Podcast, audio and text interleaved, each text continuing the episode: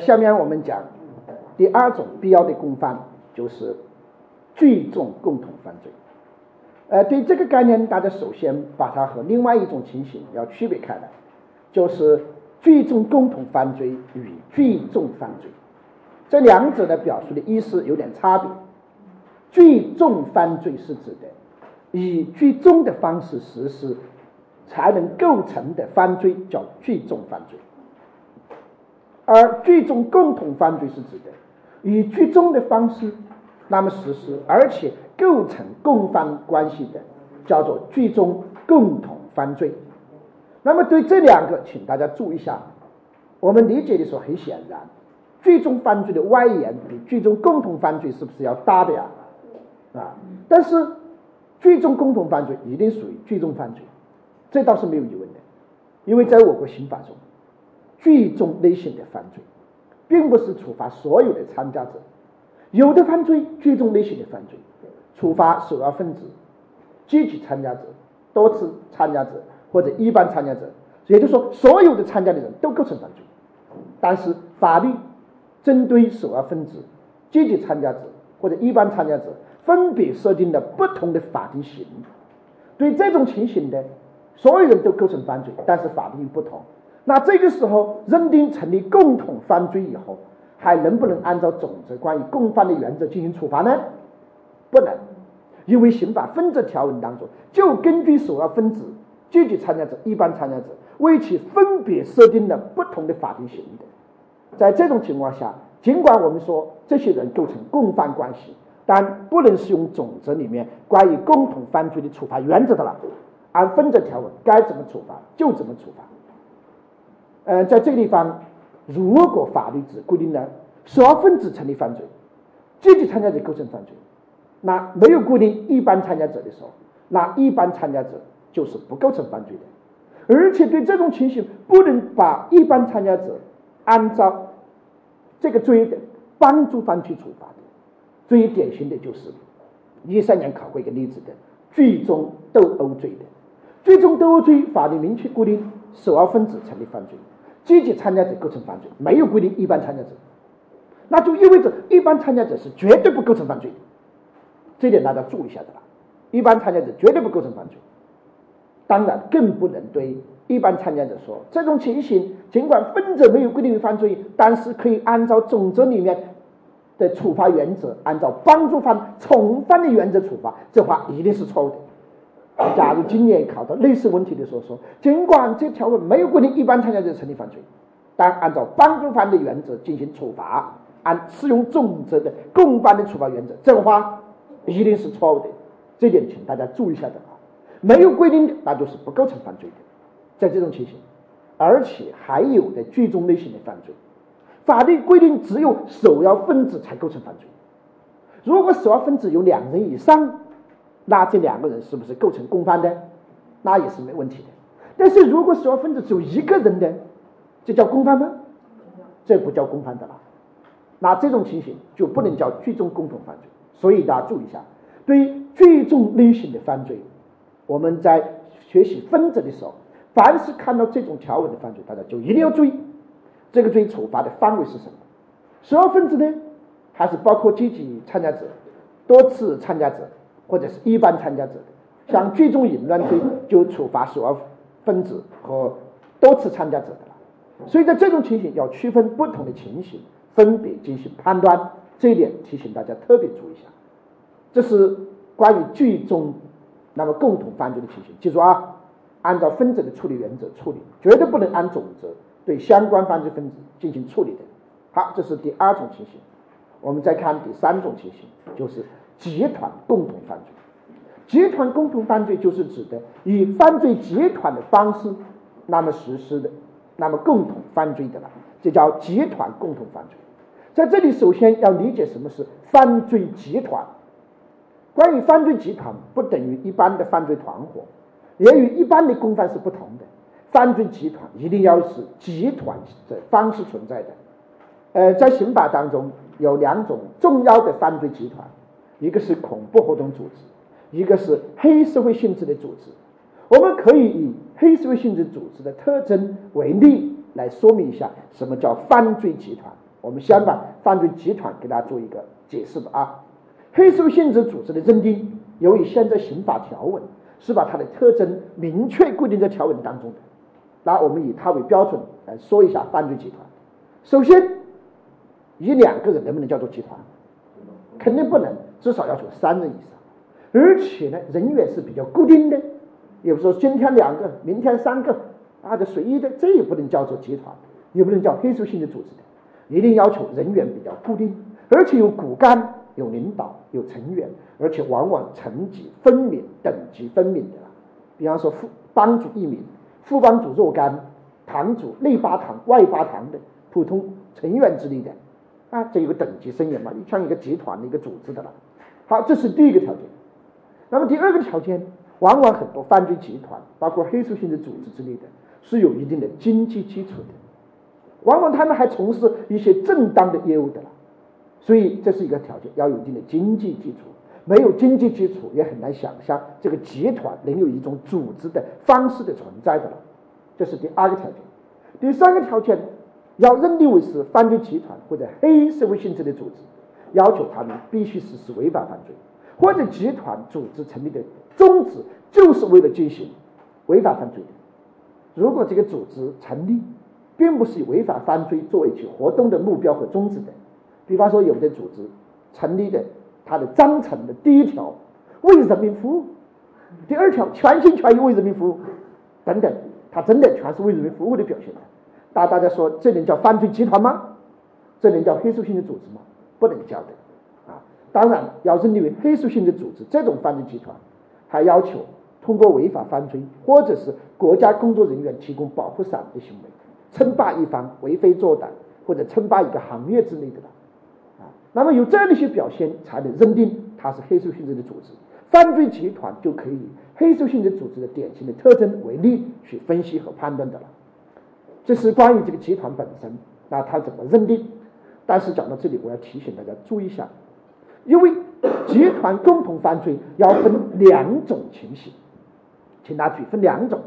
一种情形就是刑法分则明确规定集团实施犯罪的，那这个时候分则条文可能就会把里面的犯罪人分别设定不同的法定刑的。比方说，组织领导参加恐怖活动组织罪，组织领导参加黑社会性质组织罪，这种犯罪。刑法分则明确的针对首要分子、积极参加者、一般参加者，分别设定了不同的法定刑的。那这种情形的集团共同犯罪，直接按照刑法分则条文怎么样，对相关人员进行处罚？能不能适用总则关于共犯的处罚原则的规定？不能，这种情是不能的。但是还有另外一种，那么集团共同犯罪，比方说一个普通的盗窃集团。那么实施盗窃的这种情形的话，就要考虑总则里面关于共犯的处罚原则，比方说要考虑主犯、从犯或甚至胁从犯等等情形的了。然后对有关的行为人根据其作用的大小表现不同，分别进行处罚。这种情形就要适用总则里面的共犯的处罚原则，因为这种情形它不属于必须那么以集团的方式实施的犯罪的那种犯罪的了。这种情形只是说有一个集团，那么实施了一般情形的犯罪的，那这个时候要适用总则关于，那么就是呃共犯的处罚原则的有关规定。这个时候也要区分这两种情形的，因为这个地方现在是老师命题的一个要点。比方说，针对一个条文规定这种犯罪，能不能适用总则关于共犯的处罚原则的，这是考大家对条文的基本理解。其实这个内容也很重要哦。在实践当中，大家遇到这种情形该怎么适用法律，是不是一个现实的问题的？我们以前没有意识到，现在意识到了，这就是一个很重要的内容。希望大家在学习过程中要注意区分。我们到时候讲分则条文的时候，会针对分则条文给大家做个说明的这些内容。好，那么这就是关于集团共同犯罪。当然，在这个地方我还要提醒大家注意一下，老师如果要命题要考集团共同犯罪这个知识点，他可能会把集团共同犯罪相关联的知识点揉进一个题目里考大家。比方说，题干就这样表述：关于集团共同犯罪，下列说法正确、错误的是，他可能会考集团共同犯罪当中首要分子负责人的范围是什么？可能会考这个吧。然后可能会考那比方说在特殊累犯认定当中，那么有两种特殊的犯罪集团的犯罪的恐怖活动组织犯罪以及黑素性质组织犯罪，如果又是是这种类似犯罪的，那是不是可能认定为特殊累犯的啦？是不是也会考这样一个知识点放到里面的？而且犯罪集团的首要分子是不适用缓刑的规定的，是不适用缓刑的。然后在分则当中，组织领导参加恐怖活动组织，组织领导参加黑素性质组织，这本身就是犯罪的了。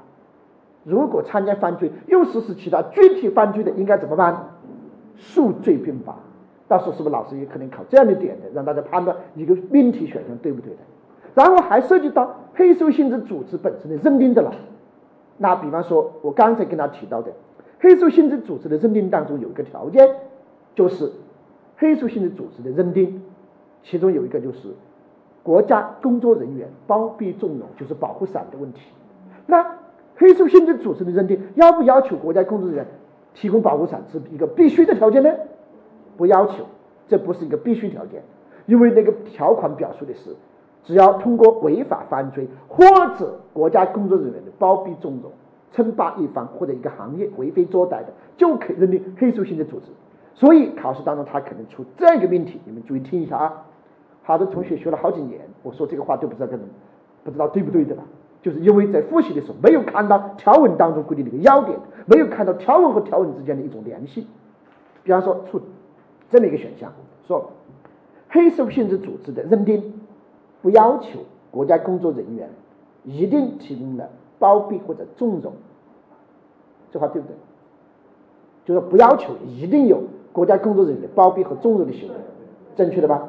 但是如果国家工作人员包庇纵容黑社会性质组织违法犯罪的，那么则成立包庇纵容黑社会性质组织罪，对吗？你看，好多同学都不知道怎么判断，这是错的。后半句是错的，错在哪里？因为好多同学看这个条款的时候，从来没注意到它的要点是什么。我不是跟他说过吗？就是。构成要件要素，凡是有一个要素比较特殊的，你就要注意一下的哟。因为包庇纵容黑社性质组织罪的主体是国家机关工作人员，是国家机关工作人员包庇黑社性质组织或者纵容黑社性质组织违法犯罪的，那才成立包庇纵容黑社性质组织罪。但是黑社会性质组织的认定那个地方，保护伞是写的国家工作人员的包庇和纵容。就说国家工作人员包庇纵容，那么可以认定黑素性质组织是一个条件，当然不是必须的条件。但是要认定包庇纵容黑素性质罪，必须要求是谁包庇纵容的？国家机关工作人员。好多同学是不是学了好几年，考了几年？我说这个话的时候是没反应过来的。但是我每次讲课我必讲这个的，请大家注意。这就是说，你如果熟悉了条文，你知道条文间的关联性以后，你就能看到这种他们的联系。但是你如果看不到这一点，如果真的是考了以后，是不是一下子傻眼的了？这个地方大家注意一下。所以有的时候老师命题会把集团共同犯罪当做一个知识来考的，包括之前讲的这个集团共同犯罪，比方说啊，集团共同犯罪啊的情形不能适用总则关于共犯的处罚原则，所以一个盗窃的犯罪集团是盗窃行为的，不能适用总则关于共犯的处罚原则的，那么这个说法肯定是怎么样？错的了。但是如果像组织领导参加黑素性质组织罪这样的集团共同犯罪之类的情形的，请大家注意一下，那可能就是，那么这个时候不能适用总则关于共犯处罚原则而分则条文，包括那个聚众犯罪里面是不是一样的道理的了？这个地方是现在的一个命题点的哦，我提醒大家注意。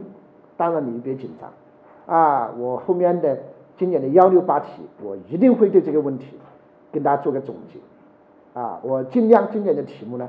我把尽量用一个题，能够把这个关联的点全部跟大家概括一下。所以，当你看到这一个题的时候，能想到与这个相同的、相类似的知识点，全部在题里面。啊，就是当然你先别紧张啊！一说了，好多同学想，哎，怎么听刘老师讲刑法，我好多都不知道呢？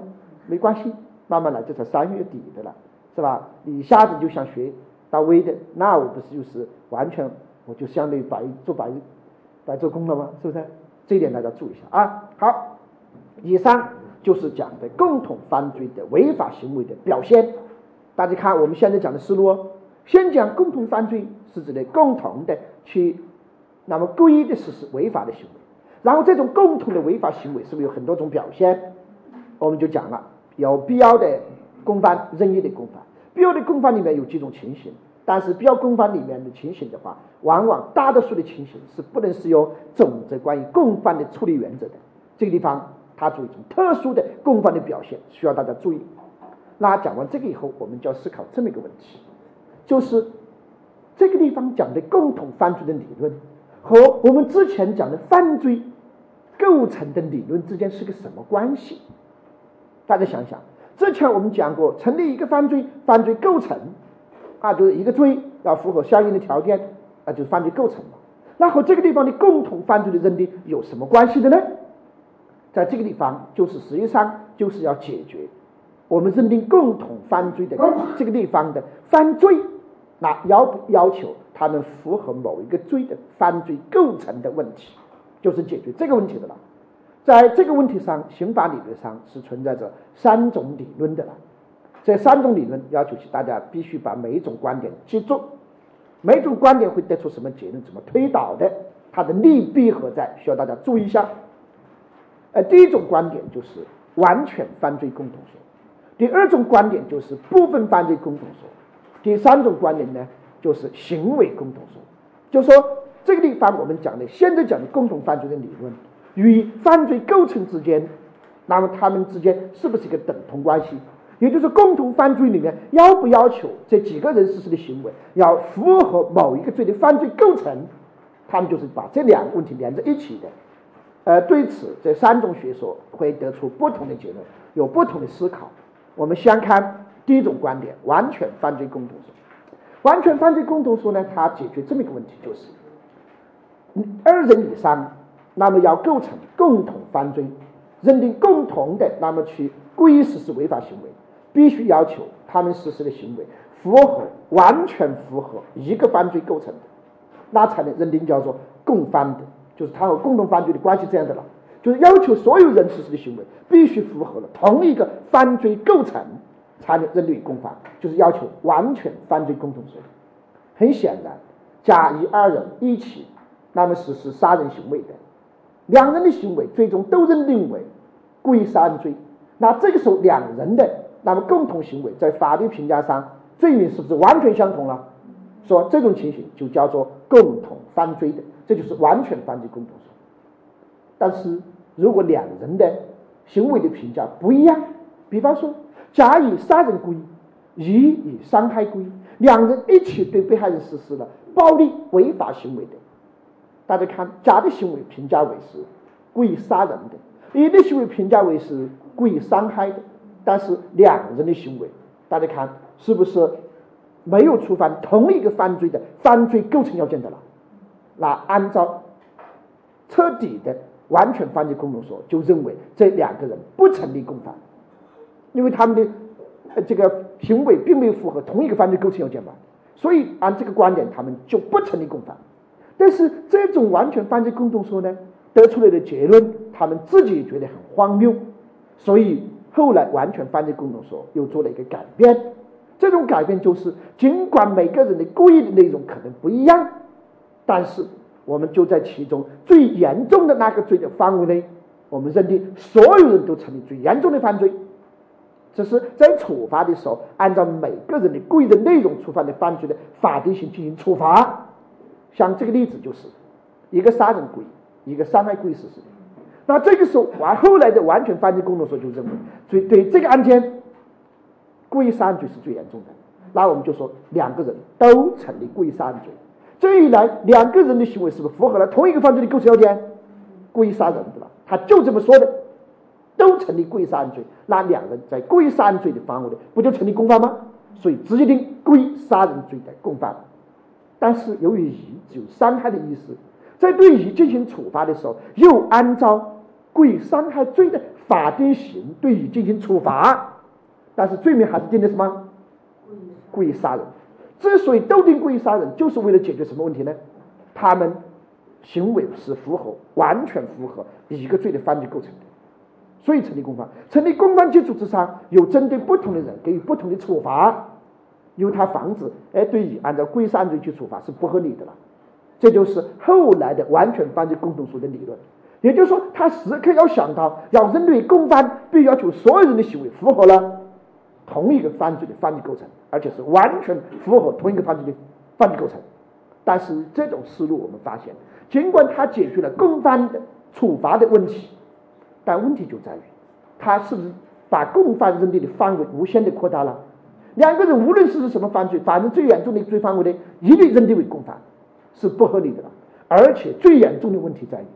对你的行为来讲，评价为故意杀人罪，但是又按照故意伤害的法定刑处罚，是不是导致定罪和量刑割裂开来了？定 A 罪，但是处 B 罪的刑，这是不是有违反罪刑法定原则的嫌疑？这就是完全犯罪共同所遭遇到的问题，所以被证明它是不合理的。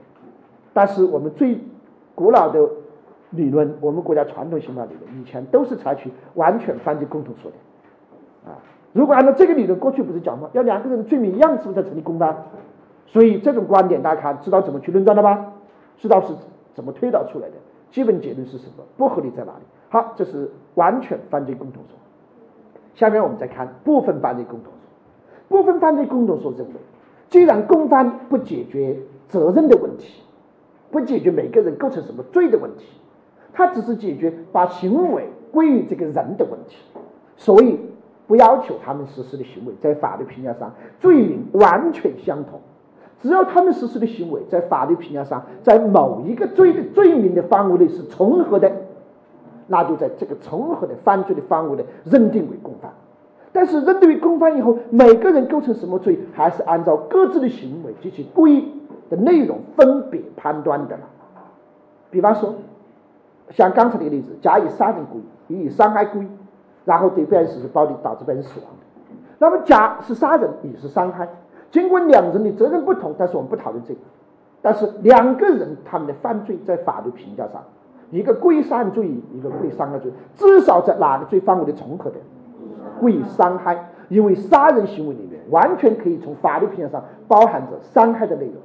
无论是从事实的角度，大家想。从事实的角度来讲，杀人是不是总有一个先伤害的过程的？事实是这样的吧？从法医评价来讲，对人的生人身权利的侵犯，生命法益当然包含什么健康的法益在里面的。所以从法医评价的角度，也可以包含伤害。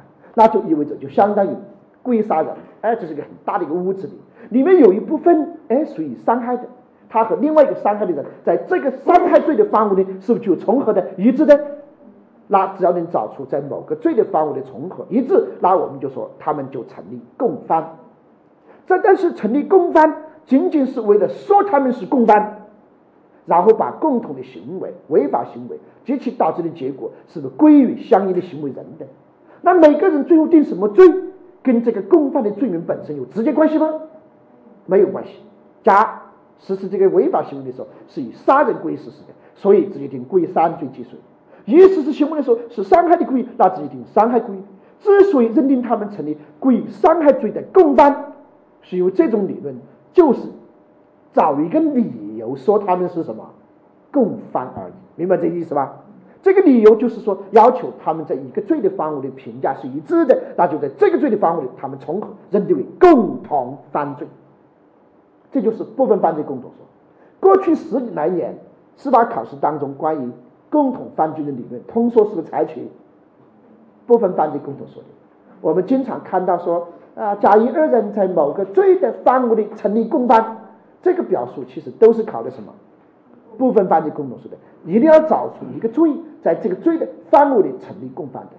比方说过去啊，还讲这样的例子的：甲教唆乙，咱们去盗窃，乙听了教唆以后实施了抢劫的。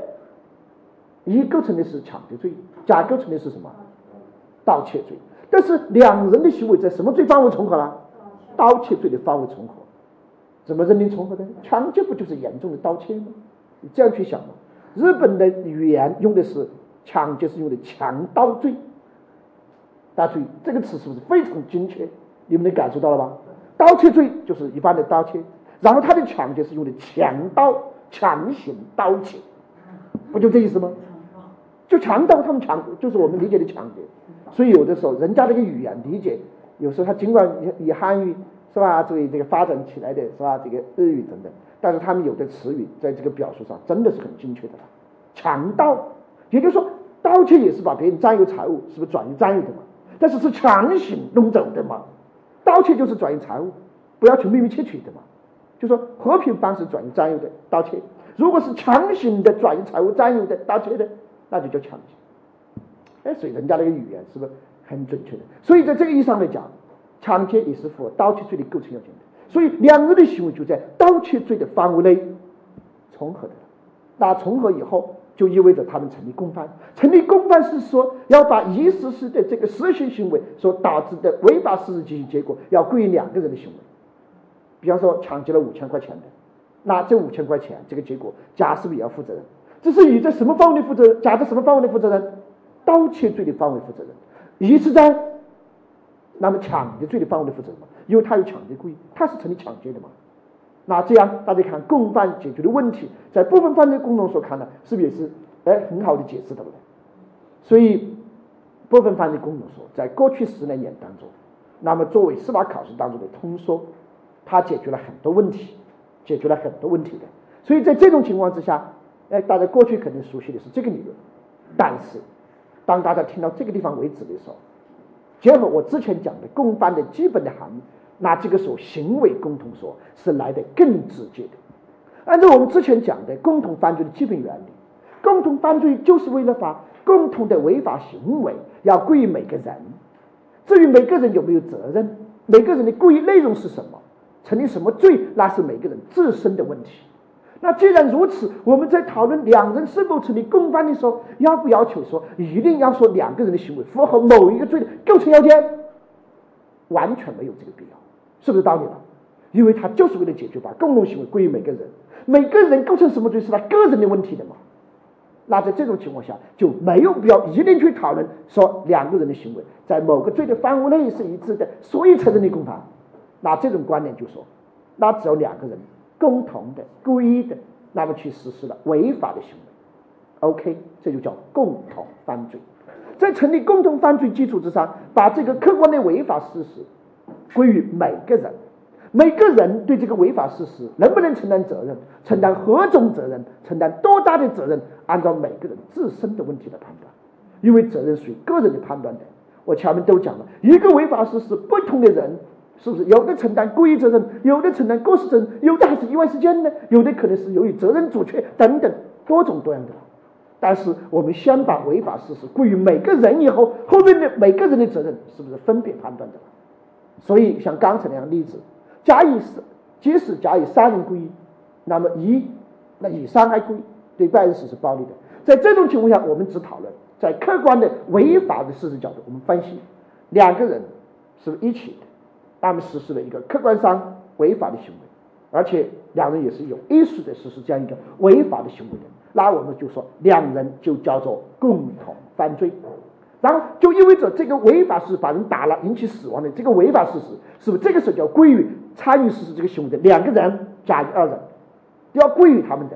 那归于他们以后，然后我们看甲在实施行为的时候，认识到自己的行为可能导致其死亡，然后希望这个结果发生，实施这个行为的，所以甲构成的是故意杀人罪既遂的。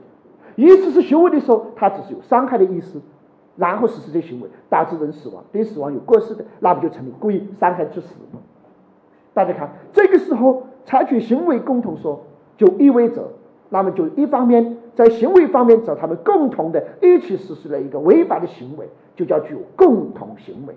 在共同故意这一点上，那么只要他们就是以共同的，就是有这种翻译联络，一起去实施这样的违法行为，意思就可以了。不要求他们有一种共同犯罪的某一个犯罪的故意的意思去实施这个行为的，不要求这一点，只要他们就说，哎，是共同的一起要去实施这样一个违法行为，有这么一个意思就可以的了，这就是所谓共同故意的了。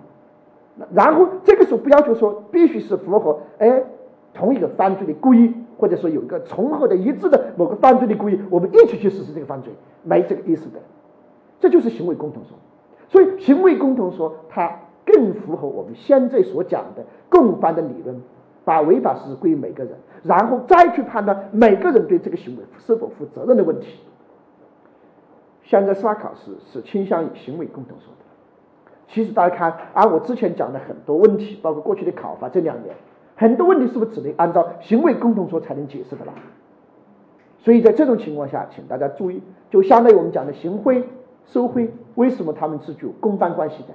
好多同学过去说，按照过去那种部分犯罪共同说也解释不了啊。部分犯罪共同说要求两者在某个罪范围里重合。有的同学说，老师，行贿受贿不能说是对方的帮助犯，所以他们两者你怎么说在一个罪的范围里重合？是不是好多人觉得解释不了的？那按照现在我们这样直接把很多问题抖开了，就意味着。两人一起实施这种违法行为，OK，这就叫共犯。然后成立共犯以后，就意味着要把行为归于两个人。那么假使是这部分行为在法律上被认定为是行贿罪，那有行贿的故意等等，那就按行贿罪追究责任。一成立受贿罪，这个行为被法律规定受贿的，那也就直接认定为什么罪？受贿罪的了。所以在这种情形，按照这个观点，两人是否构成同一个罪名，完全不重要的了。这个时候，只要两人一起共同，那么一起实施了违法的行为，这就叫做共犯。那认定为共犯以后，每个人究竟是承担什么责任，分别判断。其实这样理解以后，更符合整个共同犯罪的认定的本质。这是大家在学习的时候一定要注意的。所以，将来我们在判断一个案件是否成立共同犯罪的时候，请大家注意一下啊。我们在判断的时候，在这种情况下，我们首先就是判断。在客观上，两人是否在客观上一起实施了一个违法的行为？我们先判断这个内容。只有两人一起的实施了这样一个违法的行为的，两人是有意识的发音联络，一起去实施的，想好我们一起实施的。至于每个人的想法，这个时候不需要考虑。然后客观上实施了这种违法的行为，那我们就说，我们就说他们是成立一种共犯的。然后在这个基础之上，再分别判断。每个人实施行为的时候，他有没有故意？什么罪的故意？啊，然后根据其责任的内容，分别判断成立不同的犯罪。那有可能有的人甚至连责任都没有的，不影响的了。如果理解这个意思以后，像那么二零一二年考试那个题目就很好理解的了。其实之前讲的那个例子，我们结合那个题目，按现在讲的理论，我们回过头来再来分析一下那个例子。一二年考了这么个题目的。就是十五周岁的甲，呃，邀请十六周岁的乙为自己实施抢夺行为做接应的，在晚上，甲抢夺了他人提包，扔给了乙。甲为了吸引被害人从一个方向跑了，乙拿着提包，后来害怕，就赶紧把提包扔了的，就这么个例子。所以一二年考的一个例子吧，那个例子就是我刚刚说的，有人说这个题出的有问题。其实大家看，按我们现在讲这套理论，很好解释四个选项。A 选项说，甲由于不满十六周岁，所以不构成抢夺罪，对不对？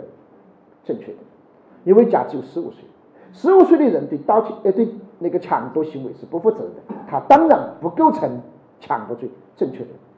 B 选项说，甲乙二人构成，这个地方还说了一个抢夺罪的共犯。请大家注意一下，还说抢夺罪的共犯。那么在这个地方，请大家注意一下，其实他在说抢夺罪的共犯的时候，这个时候更多的那么是就是站在就是行为共同说这样一个倾向上去思考的。因为这个时候的抢夺罪或者这里的共犯，不是说要求两人都负责任的，而是说只有两人共同的实施了什么违法的行为，共同实施了违法的行为，那就叫做共犯。所以这个地方说两人构成某个罪的共犯的时候，这个时候的共犯，这个时候的罪，仅仅是指的违法行为的意思。他们共同实施了这种违法行为，而且退一步讲，这个地方说成是抢夺的共犯，两人是不是也实施抢夺的违法行为的？那没有任何问题。所以两人是成立共犯的了。这两个问题 A、B 两个选项并不矛盾的，因为他们在说罪和犯的时候，他们是在不同的含义上说的。但是两人成立共犯的时候，这个时候是就是否共同的有意识的实施违法行为来讲的，但是说某人最终成不成立这个罪的时候，是讲这个人最终符不符合所有成立条件，负不负责任意义上的讲的，所以这两个地方并不矛盾，请大家注意一下。然后 C 选项说，对乙不能认定为是间接正当，因为我们国家以前的刑法理论认为，凡是达到法定年龄的人和没有达到法定年龄的人一起实施犯罪的，都认定为是什么达到法定年龄的人支配控制了没达到法定年龄的人，认定为间接正犯吧？其实，请大家注意，间接正犯必须要求达到支配控制了他人的行为的程度。这个案件当中，乙支配的控制了甲的行为吗？根本没有的。所以在这种情形，绝对不能认定为是什么呢？间接正犯。当然，最后一个选项是说乙构成抢夺罪的中止，一看是错的。前三个选项是正确的嘛？因为这个案件已经把包抢过来了，是不是已经既遂了？既遂以后可能有终止吗？那是绝对不可能终止的。二零一二年老师考这个题目就已经向这个方向在开始转变的了，这点拿住。而二零一三年的关于共犯的题目，那更是往这方向转了。我后面在讲有关知识的时候，讲到有关知识点，你就明显的看得出来。那通过我们这么讲，大家看到认定共犯现在的思路和过去是不是有点不一样了？是否成立共犯，就按照我们现在讲这思路进行判断的了，啊。就是共同的行为，是大家共同的有意识的实施了一个法律禁止的违法的行为。至于这行为在法律上怎么评价不重要，这个时候，因为这个时候要结合每个人自身的行为，这是内容分别判断最终构成什么罪，那是另外一个问题所以要理解这种共同犯罪的理论，是不是要求大家把整个犯罪论采取违法与责任的两阶层的论断？你如果有这样一个基础以后。理解这个地方的共犯的这样基本的原理，是不是很好理解的了？如果你说犯罪论的时候，大家还学的是四要件理论体系，你要理解现在的这个共犯理论，你是理解不了的。大家想，也慢慢去体会这一点。好，这是关于共犯里面的一些基础的知识。下面我们就讲一讲共同犯罪的有哪些表现，根据它的不同的表现，然后来确定一些不同的一些处罚的。这个原则，下面我们就讲，就是在共同犯罪当中，很显然，那么最典型的共同犯罪就是共同正犯的情形。正犯就是指的实行犯，记住这个话啊，正确的正正犯就是指的实行犯啊，大家都是实行犯的情形，是不是最典型的共犯的表现？所以我们就先讲最典型的共犯。共同正犯的情形啊，比方说砍人的时候，你一刀我一刀的砍，把被人砍死了，大家是不是都是实行犯？这种情形的共犯是不是最容易认定的了？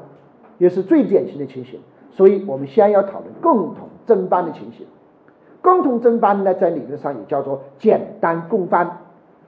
如果要在书上找这个知识点呢，你们看到那个第三节共同犯罪的形式里面。那不是有一个第二种分类，简单共犯与复杂共犯吗？啊，只是因为我们现在讲的思路有点变化，先讲了共同犯罪基本原理，先接下来就讲共同犯罪的表现有哪些。那我们就先看啊，就是共同正犯的情形。那么共同正犯就是大家都是实行犯，都是正犯，这就是所谓的简单公犯。这种共同犯罪是最典型的，对共同正犯。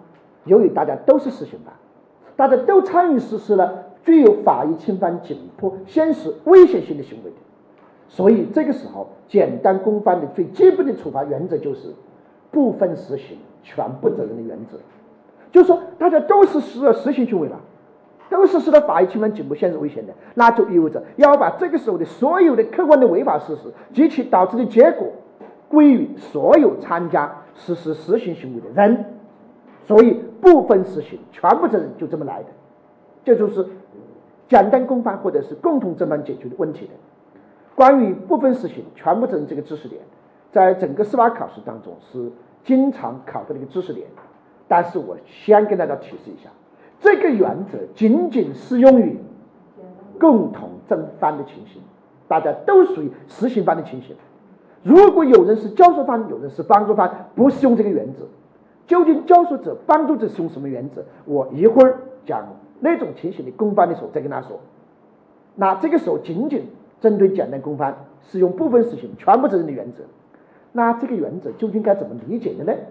就是如果一部分实行行为，有人把实行行为实施了，那所有参加犯罪的人这个时候都进入实行行为阶段。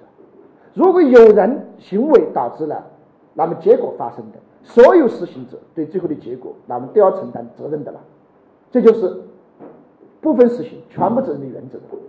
这个这个时候不去讨论究竟是谁的行为导致结果的，查得清是谁导致的也好，查不清导致的谁导致的也好，所有的那么实施实行行为的人对最终的结果都要负责任。最典型的考法有这样几种，大家听一下。比方说，甲、乙、丙三人商量好说走，我们收拾丁去，说好，然后三人那么就找到丁了，拳打脚踢的，拳打脚踢。但是其实甲、乙两人呢暗藏杀人之心的，打的过程当中狠狠的打，啊，三打着打着，后来被害人那么被打了。抢救无效死了，但事后发现死者身上只有一个致命伤，查不清楚这个致命伤是谁导致的，而且发现死者不是丁，而是丁一撇，就是丁的双胞胎兄弟，他们把人给认错了的，然后就问关于本案下列说法正确错误的，大家看到没有？这是一种典型的考法，涉及的问题是不是很多的啦？如果老师设计题目的时候，他可能会这样说。啊，首先 A 选项说，本案存在着具体的事实认识错误当中对象错的情形，无论按照具体佛说、法庭佛说，都不影响故意犯罪的成立，对吗？正确吧？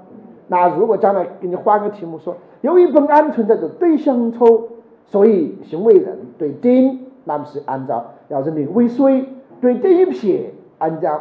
啊，比方说过失致重伤、过失致人死亡，要成立过失犯罪，这话一定是错误的。好，老师要命题，是不是会结合之前讲到的认识错误来考大家了？好，接下来他可能会问这样的问题。你看啊，接着再判断，我就尽量给他表述正确的一些表述。老师可能涉及到的一些论断的，他可能接着说。那么本案当中，甲、乙、丙三人，那么共同的有意识的或者有预谋的。对被害人实施了暴力的违法的行为，所以三人成立共犯，这话对不对？正确对吧？这是成立共犯的了。而且将来如果考试，如果真的直接考行为共同说的时候，他不会问你构成哪个罪的共犯的了，因为这种理论是不需要回答是哪一个罪的共犯，像完全犯罪共同说、部分犯罪共同说，必须要说是哪一个罪的共犯，是不是当然？但是行为共同说没有这样的一个要求，所以他直接说三人共同的，那么有 A 死的对被害人实施了一个违法的行为，所以三人成立共犯，这话是正确的吧？然后接着说，由于甲乙二人具有杀人的故意，所以甲乙二人构成故意杀人罪，对不对？正确的，丙只有伤害的故意，所以丙那么只成立故意伤害罪。对不对？正确的嘛？只说成立故意伤害罪是没问题的。有同学想成故意伤害致死，故意伤害致死是结果叫做犯，罪名还是基本犯罪的罪名。所以当他说构成故意伤害罪的时候，这话没错的。在我们国家，故意伤害致死不是独立的罪名，他还是认为故意伤害罪，只是在处罚的时候按照结果加重犯的法律已经处罚而已了。好，然后接着说，你看啊，他还要涉及下面一个选项。这个案件当中，由于死亡结果。是一人行为导致，查不清楚是谁导致的，所以甲、乙、丙三人对该死亡结果都不负责任。这话肯定是错的。那正确的说法是，由于三人成立共犯，所以所有的客观的违法事实，包括死亡结果，应该归于三人每个人就要对这个结果那么去进行评价。说这个违法事实，我们把它归责于每个人的了，然后每个人根据其自身责任的内容分别判断。所以甲乙二人对该结果负责任，承担故意杀人罪既遂的刑事责任。那丙承担故意伤害致死的责任。大家看这说法是怎么样？正确的吧？所以将来如果遇到这个案件要做分析的时候，请大家注意，是应该按照这个思路分析。但是不排除老师对这个例子，如果考大家不同学说的，在案例分析题当中说。啊，就把这个例子写出来啊，就这个例子，然后后面问一个问题说，请你根据共同犯罪与犯罪构成的不同的理论，对该案件那么做出分析。不排除老师真这么考的，那就意味着你就要讲关于犯罪构成与共同犯罪的关系。刑法理论上有三种学说：完全犯罪共同说。按照完全犯罪共同说，那么典型的、古老的，你要把这个，如果你能够说的很完整的，你说一下啊，就说最原始的完全犯罪共同说认为，要求每个人的行为评价完全一致才能认定共犯。所以，按照这种观点，甲、乙、丙三人不认定为共犯。但是，按照后来更改后的完全犯罪共同说，他们在最严重的犯罪范围内成立共犯，所以甲、乙、丙三人都成立故意杀人罪共犯。但是，由于丙就伤害故意，按照故意伤害罪的法定刑进行处罚，这是完全犯罪共同说的理论。但是你要说它不合理，是不是？尤其是在认定的时候，行为人没有杀人故意，要定故意杀人罪，违反罪行法定原则，而且定一个罪。按另外一个刑犯罪的刑法去处罚，这也是违反罪刑法定的。好，你把这个说了，然后接着说，按照部分犯罪共同说，三人是成立共犯，因为三人的行为在法律评价上至少在故意伤害罪的范围内是成立共犯的。但甲乙二人那么是有杀人故意，所以甲乙成立故意杀人罪既遂，并成立故意伤害致死。然后按照行为共同说，由于三人是共同的。那么一起故意实施的违法的行为，所以三人直接认定为共犯，违法层面的共犯。但是甲乙二人实施行为的时候，那么是有杀人的故意，所以甲乙二人构成故意杀人罪既遂。丙只有伤害的故意，所以构成故意伤害致死。从结论上看，部分犯罪共同说与行为共同说基本是相近的，只是在论断的时候，他们的思路有点不一样。而且大家也明显的能感受到，行为共同说这种理论是不是来的更干脆、更直接，和我们当前认定的共同犯罪理论所要解决的问题是不是更协调一致的了？所以这个地方，请大家一定注意，如果今年考到了，真考到了，大家知道怎么回答吧？类似的问题，当然也可能换个例子考大家，但是你知道三种学说的基本的思路，然后知道该怎么回答就 OK 的了。这点大家注意一下啊。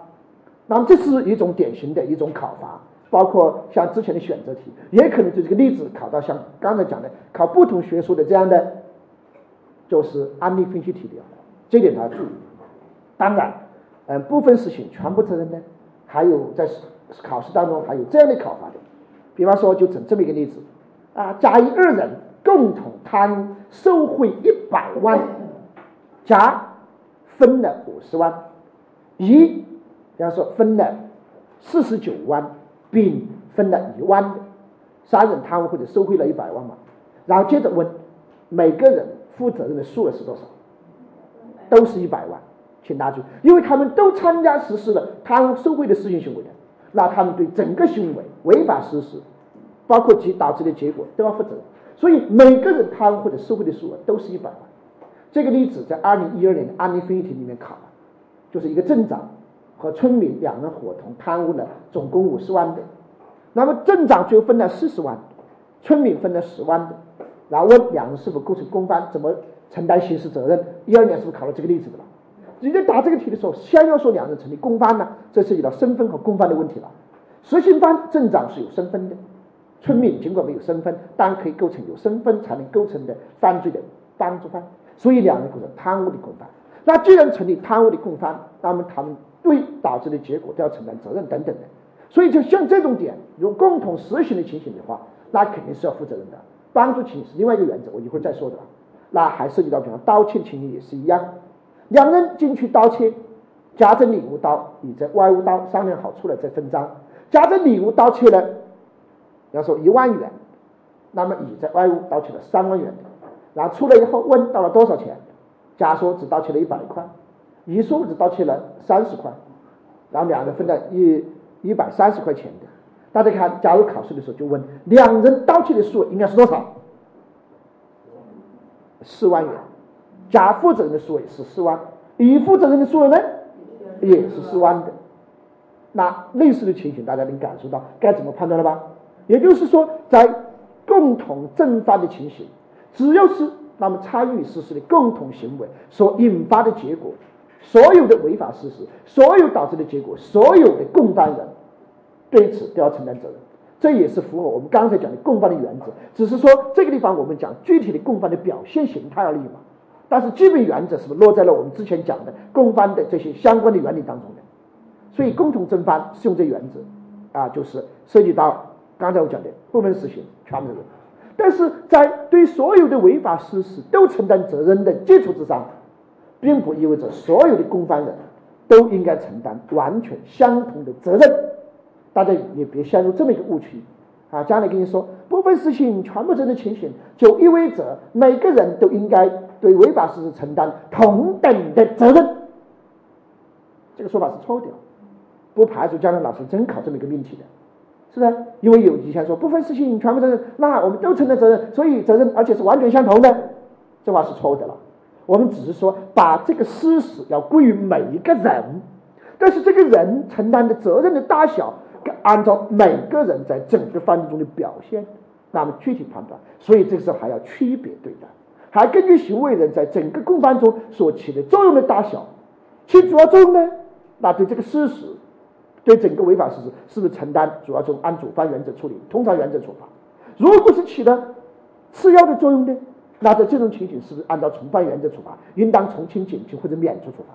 如果属于胁从犯，被胁迫参加这犯罪又起次要作用呢？他尽管对这个事实也要负责任，请大家注意，但负责任的程度是不是应当按照他的犯罪情节减轻或者免除处罚？所以将来如果给你整个命题说。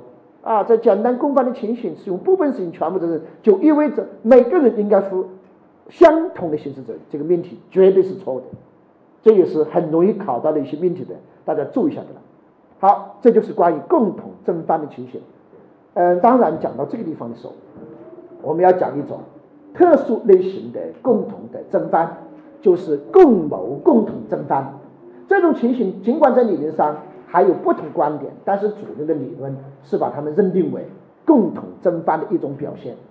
嗯，比较典型的，甲乙二人，比方商量好去盗窃，两人为整个盗窃，那么就出谋划策，两人为整个盗窃做了足够的那么这样一个策划。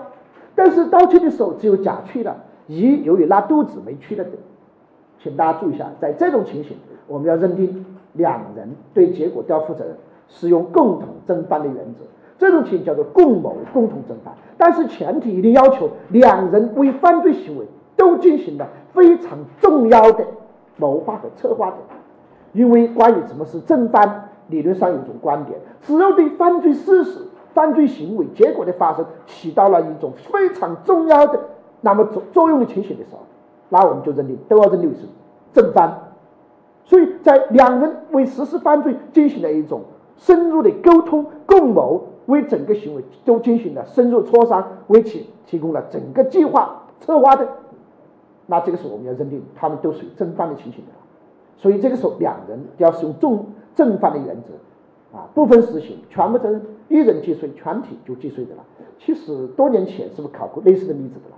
这就叫做共谋共同正犯的情形。注意一下，好，这是最典型的，那么就是共犯的表现。就都是实行犯是吧？都是正犯，这是最典型的。但是讲到这里呢，我们就要讲一种情形，就是间接正犯。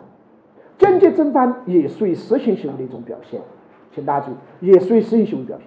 当两人如果都实施犯罪，都起到了一种比较重要作用的情形的时候，都是正犯的时候，就叫共同正犯。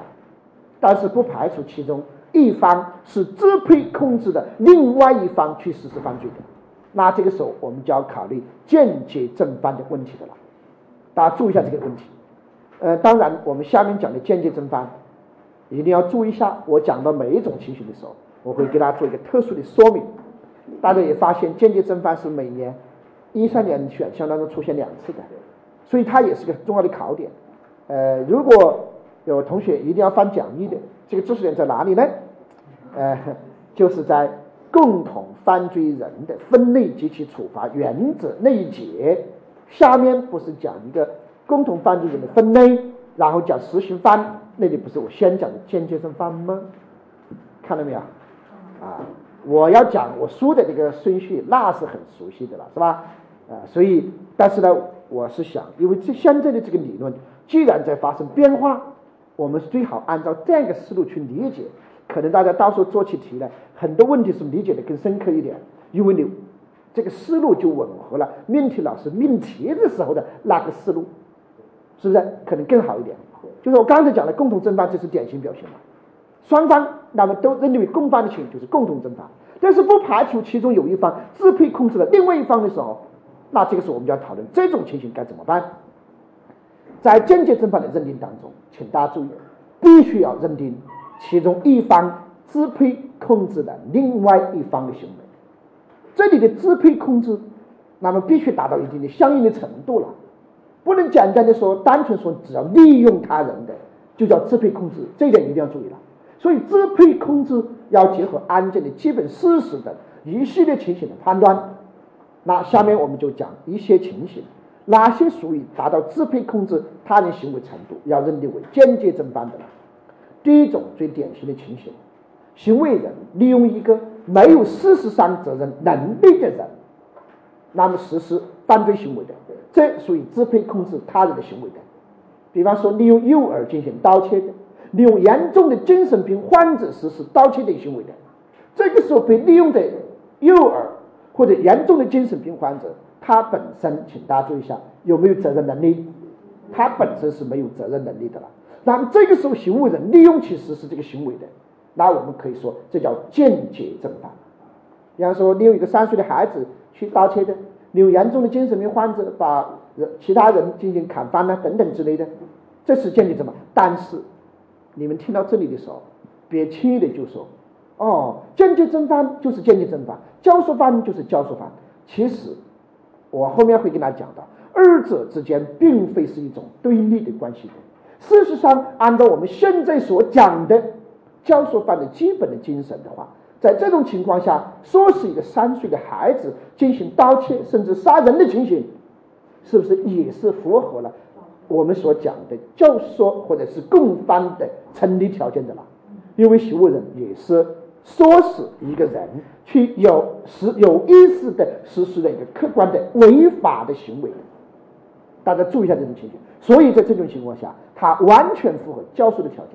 只是说呢，我们把这种情形呢单独又用一个概念间接正犯出来，那么解决一种特定的情形。如果在这种案件当中，行为人认识到。对方是没有责任能力的人，然后支配控制的，我们就说这个时候是一个间接正犯，行为人属于实行犯正犯的嘛，被利用者只是工具，那么解决了实行犯的问题。但是不排除可能有这样的情形哦，行为人以为对方是有责任能力的，然后说是对方进行犯罪的嘛，也就是说对方其实是没有责任能力的，客观上这是一个什么犯？是符合间接正犯条件的了。就利用一个没有责任的能力的人去实施了犯罪，客观上是这样的。但是行为人有利用、支配、控制他人实施犯罪的意思吗？他主观上只是什么意思？教唆，只是引起他人犯意的意思去实施的。如果按过去的理论认为这样的情形，间接正犯和教唆犯之间是对立的关系的话，大家看，既不能认定为是间接正犯，也不能认定为是教唆犯，是不是道理的了？那是不是就很难认定行为构成犯罪的？但这种情形可以理解成，其实间接正犯它完全符合教唆条件。间接正犯指出它是实行犯，是一种更严厉的情形的。教唆呢，相对来讲是比较轻的情形的了，因为教那间接正犯是正犯的情形，所以在这种情况下，我们可以认定它完全在教唆犯的范围内是重合的。他在想这个案件当中，主观上是教唆嘛？客观上引起他人犯，引起客观上是一个间接正犯，但这种情形客观上是不是也是唆使他人实施了一个违法的行为的？所以我们说直接认定为什么犯？教唆犯。这种案件认为教唆犯。那么认定为这种抽的情形，认为教唆犯的前提就是间接正犯和教唆犯不是对立的概念。那么他们事实上很多情形是一种交叉的，像这种情形，它完全可以评价为是教唆。是不是道理了？你想嘛，说是三岁的人去实施行为，客观上是不是也是教唆他人实施违法的行为的啦？是完全符合的。这个地方就和后面的教唆不满十八周岁人犯罪这句话的理解一是完全改变的了。大家注意一下啊，这是一种情形。所以我们说他是间接正犯，就是当行为人知道自己是支配控制对方的行为，知道对方是没有责任能力的人，就是要支配控制对方实施犯罪的时候，那这个时候我们直接认定为是间接正犯，这是可以的了。那这是一种情形。还有就是利用死亡的工具的情形，比方说行为人拿着一把枪对准被害人说：“把丙的腿打断，不然我打死你。”大家看，在这种情况下，乙的行为，他是不是一个工具的呢？没有办法，没有意志自由的。如果真的把腿打断了，那么这种情形，我们说对甲来讲，那么就属于间接正犯，他支配控制了乙的行为，利用乙的行为，那么导致把这个丙的腿打断的了。但是如果没有达到支配控制程度的时候，那在这种情况下，请大家注意，是不是可以要认定为是教唆犯之类的了？因为这个时候乙是有选择自由的。让他自己选择，他是只是由于甲的这个行为引起他有这个翻译，进而去实施犯罪的吧？所以在这种情况，大家也看得出来，这种情况你不能说是间接正犯、教唆犯是对立关系的吧？因为在这种情况下，很显然，假如说这个乙根本没有被压制自由之类的，根本没压制，完全可以选择的，也就是说，事实上行为人没有支配控制对方的行为的，行为还以为支配控制了的，在这种情况下，请大家注意一下。尽管行为人他以为自己是间接正犯，但其实客观上起到什么效果？教唆。那这个时候也只能认定什么犯？对，教唆犯。所以在这种情况下，大家看得出来两者是有关系的了。那还有，比方说行为人，啊，就是利用，那么就是他人缺乏故意的行为的，也就利用一个人没有故意的，那么意思实施的行为的，那要认定为是间接正犯的。比方说，可能利用他人的过失行为，利用他人意外事件的行为。那这种情形，请大家注意一下，认定为是间接正犯的情形了。啊，比方说甲，嗯，和乙两人一块去打猎的，甲和乙发现前面有草丛中有晃动，乙就一直以为是猎物，但是甲看清楚了，那是一个人，甲就跟乙说，前面有个猎物，来把枪拿去把这个猎物打了，晚上我们炖野猪汤吃。乙呢就真以为是一头野猪的嘛。他看错了，但是甲很清楚那是什么人的，结果乙一枪打过去，真把野猪给怎么样？那么打死了。像这种情形，请大家注意一下，那么就是甲故意的利用了乙的过失的行为，那这个时候我们说甲认定为是间接正犯的了。那当然乙呢单独构成什么罪？啊，他是认定为过失致人死亡罪之类的，这一点大家也要注意。当然不排除还有这样的情形的哦。比方说，行为人他就是以教唆的故意唆使对方，哎，去把那个人打死，开枪。结果乙呢听成了说把那头野猪打死的，是不是有同学问到这个类似的例子之类的？在这个例子当中，请大家注意一下，结果乙真的打去把那个人打死了。在这个案件当中，大家注意，甲有没有间接正犯的意思？没有的，他只是教唆对方意思的了。尽管这个时候。客观上是利用了你的过失行为，或者是没有过失的意外事件的行为都有可能啊。但是在这个案件当当中，你能说是间接正犯吗？不能的吧？这个时候叫评价是什么犯？他是教唆对方实施这个行为的。所以在这个地方认定的时候，就说能认定为间接正犯，那我们认定为间接正犯，没问题。大家注意，因为间接正犯是实行犯，他实行犯可能处罚是更严厉的了，是不是道理了？就是从处罚的必要性来讲，实行犯、正犯是第一个层次、第一个等级的，因为刑法主要制裁的是什么行为？正犯行为，其次才是什么教唆行为，最后是帮助行为的。所以像这类案件符合间接正犯的，我们就先说它是间接正犯，是正犯。但是如果不符合间接正犯条件，那我们就退一步评价为什么犯？教唆。要理解这个意思，是不是你必须理解，把整个共犯的原理都要进行改变的了？就是按我们现在讲的思路，是不是很多问题好解决的？好，这是一种情形的，请大家注意。那还有几种情形，就是利用有故意的工具，利用有故意的工具。有故意的工具，就是说被利用的人是有犯罪的故意的，但是被利用的人缺乏单单独成立这个犯罪所要求的身份或者目的的。那在这种情形的话，请大家注意，其他人，那么这个时候。呃，其实可以那么认定为是间接正犯的，利用有故意的工具。最典型的，比方说这样的情形，因为刑法规定有传播淫秽物品牟利罪，也有传播淫秽物品罪，这两个罪啊，一个是要求牟利目的，一个没有要求的。你不能说一定不能有这个目的，只是不做要求，你证明不了他牟利目的，是不是只能定传播淫秽物品罪的了？所以别把这两个罪对立起来。假如说甲他收了钱。他有牟利的意思，然后告诉乙把这个淫秽光盘传递给其他人等等之类的啊。这个时候乙呢不知道甲是牟利的目的的嘛，那这个时候乙哎就去把这个传播了的。但是大家看传播这个行为是谁做的？乙做的。甲直接他尽管有这个目的，但是他利用了没有这个目的的人是实施了传播淫秽物品牟利的行为的，所以要认定甲构成传播淫秽物品牟利罪的间接正犯。你这样的话是解决了他是实这个罪的实行犯的问题了吧？但是乙知道这是淫秽物品，他去传播，他本人又构成什么罪？传播淫秽物品罪，两人构成共犯吗？这种情形，两人还构成共犯呢？构成哪个罪的共犯？传播淫秽物品罪的共犯。请大家注意一下，我们之所以要认定甲是传播淫秽物品牟利罪的间接正犯，是说他也是正犯，而不是教唆犯。因为教唆是教唆他人实施犯罪，一单独是不构成传播淫秽物品牟利罪的。所以我们必须先说甲这个时候是间接正犯，所以他成立了传播淫秽物品牟利罪。然后以自己成立传播淫秽物品罪，但是两人又可以认定为什么共犯？从这里大家也看得出来，以前有人说间接正犯的情形永远不可能成立共犯，听过这说法的吧？这说法是错误的，请大家注意一下是错误的。但是如果讲到这地方，我们要说一下，结合前面那种情形，跟身份有关联的，那如果是这样的情形怎么办呢？比方说没有身份的人，那么指使一个有身份的人。那么去实施某一个犯罪，但是有身份的人呢，因为某种原因有没有责任呢？那这个时候怎么办呢？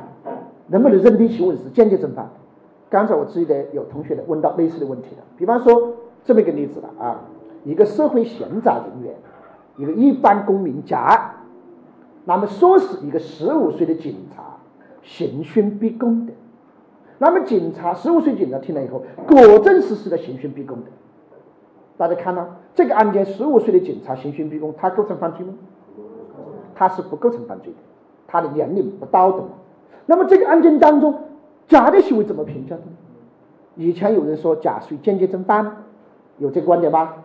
说甲你看支配控制了没达到刑事法定年龄的行为，你从行为事实的角度，你怎么也不能说甲支配控制了十五岁的警察的行为，这叫支配控制吗？其实就是唆使对方产生犯意的了，是不是？所以在这个案件当中，请大家注意，按我们现在讲的观点，记住啊。如果今年真考到这样的例子的时候，怎么解释的呢？大家看，十五岁的警察客观上实施什么行为？警察实施了刑讯逼供的行为嘛？他是有司法人员身份的，他是实行犯的。大家看，那就意味着这个案件是构成刑讯逼供的违法事实的。那两人甲通过他的教唆行为，是不是引起了乙实施了这个违法事实的行为？所以两人的行为之间是不是就有共同性的了？两人的行为就构成共犯，请大家，就成立共犯。这个案件当中，一警察实施了实行行为、刑讯逼供的行为，他只是由于自己的年龄不到，不承担责任而已。但是有实行行为以后，甲一般公民，那是不是可以认定为教唆犯的？所以这个案件按现在的理论很好认定的嘛。甲就是教唆，也只是自己年龄不到不负责任而已了。而我们讲的共同犯罪，对责任有要求没有？不要求，只要两人共同的故意的实施一种违法的行为，OK 就是共犯。然后根据每个人的责任、每个人的行为的内容、责任的内容，分别判断负什么责任。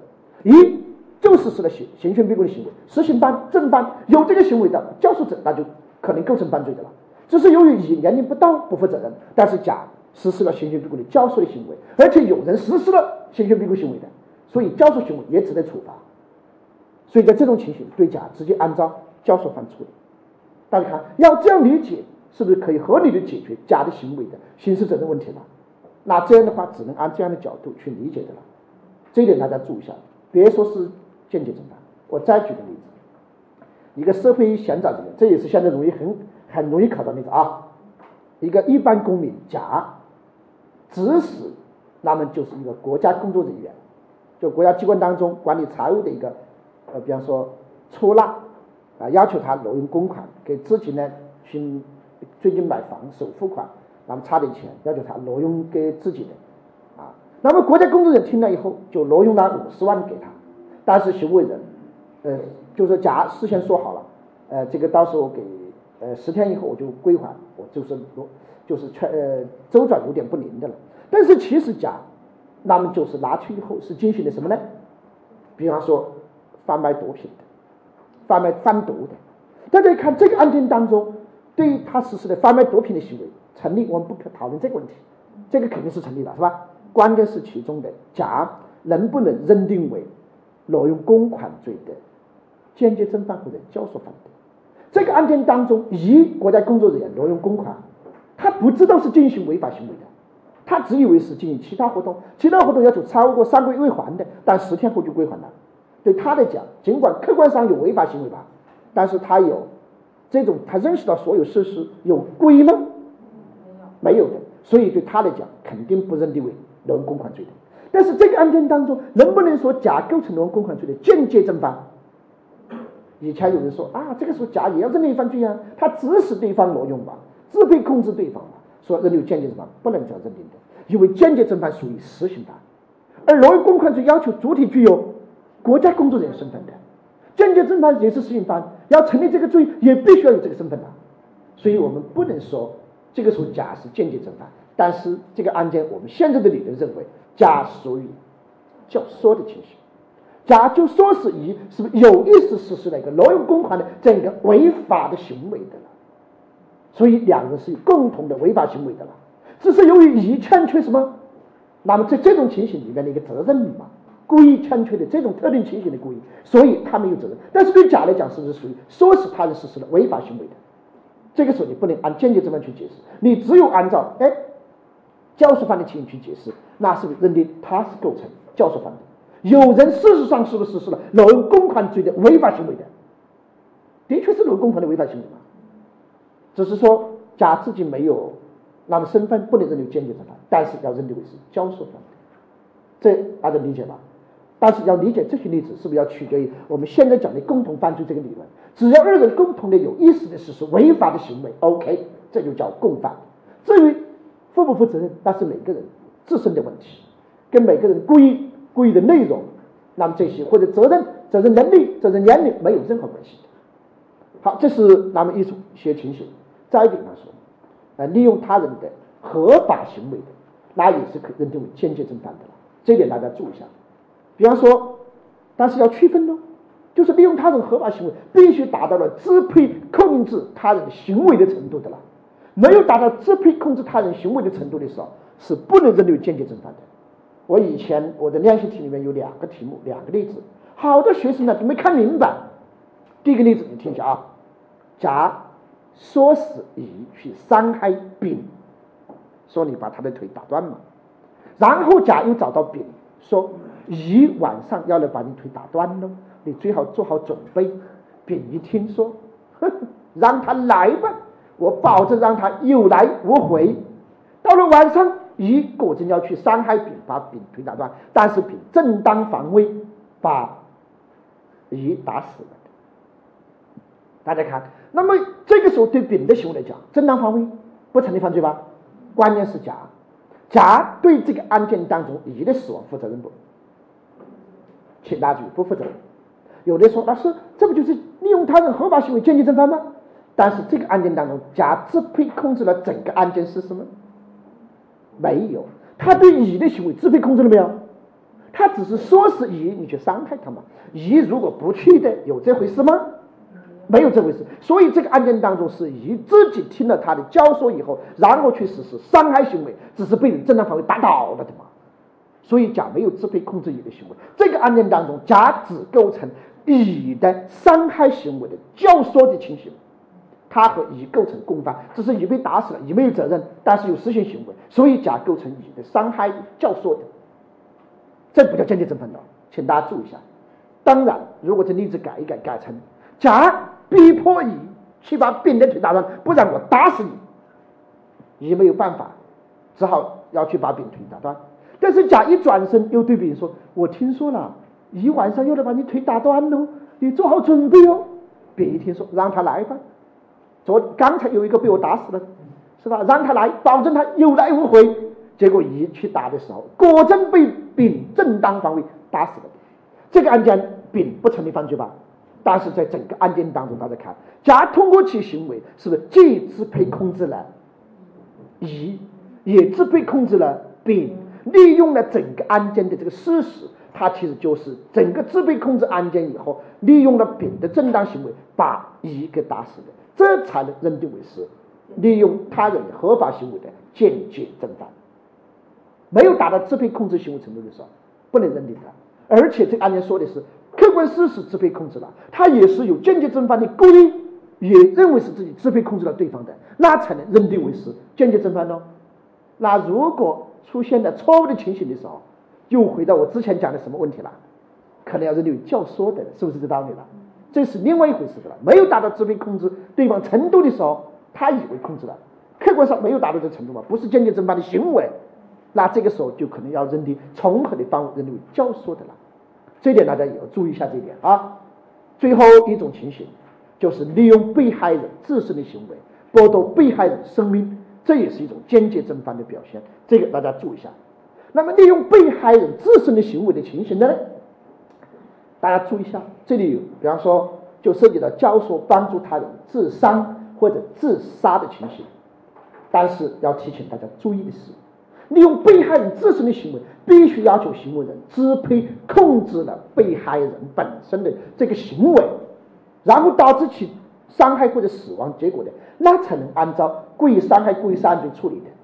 当前的理论认为，如果只是一般的教唆帮助他人自伤、自杀之类的，请大家注意一下，由于自杀、自伤本身不是犯罪。这个行为本身就不构成犯罪，那单纯的教唆他人自杀、帮助他人自杀或者自杀的构成犯罪吗？那是绝对不构成犯罪的，这点请大家注意一下。比方说，真题考过好几个选项的了，真题考过甲，那么说是一个具有责任能力的人实施自伤的，问构不构成犯罪？自伤都不构成犯罪，说是对方自伤更不构成犯罪。大家想是不是道理了，因为刑法主要制裁的。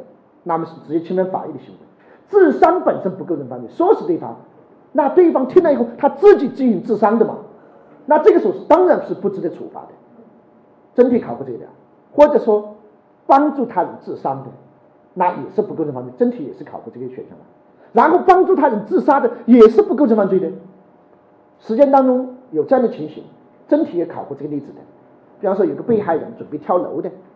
就站在十楼啊，早上上班的期间七点多，穿个睡衣站在上面阳台上准备往下跳的，好多人围观呢。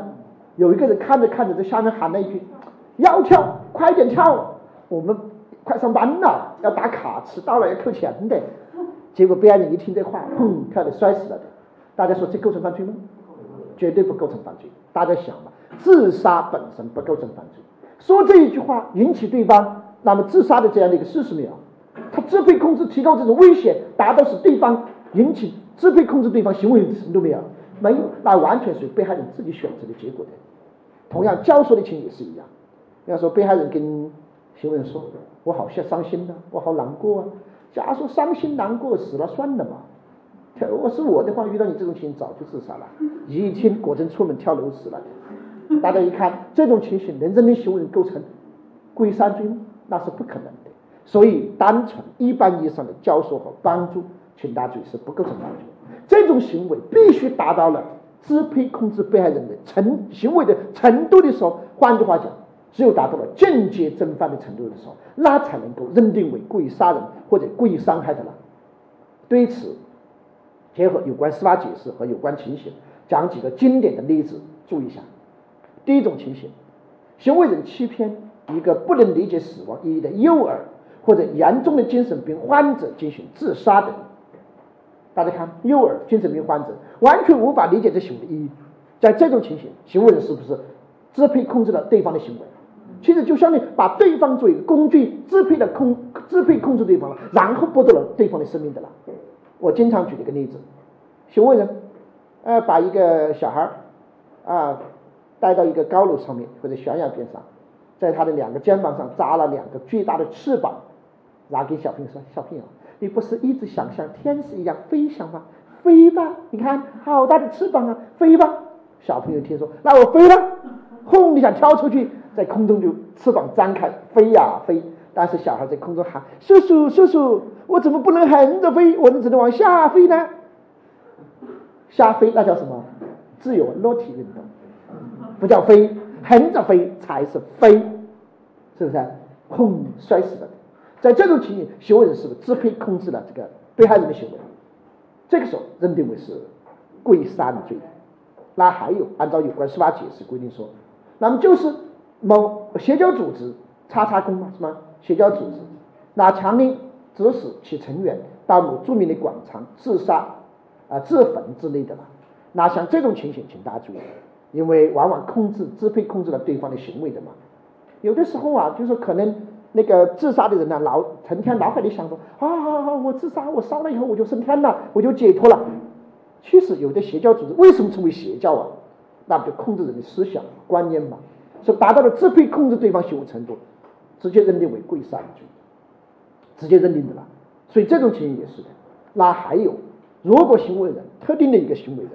在特定场合下，那么由于欺骗被害人，使被害人对有关事实产生完全错认识，选择自杀的，在这种情形，请大家注意一下，完全可能构成故意杀人罪。这个例子我讲了好几次的了，好几年了，所以需要大家特别注意一下。比方说，医生甲给自己的患者说：“哎呀，你怎么得了这种病呢？”那患者一听，心里咯噔一下，完了，完了。然后医生接着说：“哎呀，你这种病呢，全世界只有七十亿分之一的可能性，也就是说，只有这一个啊，而且你这病没得救。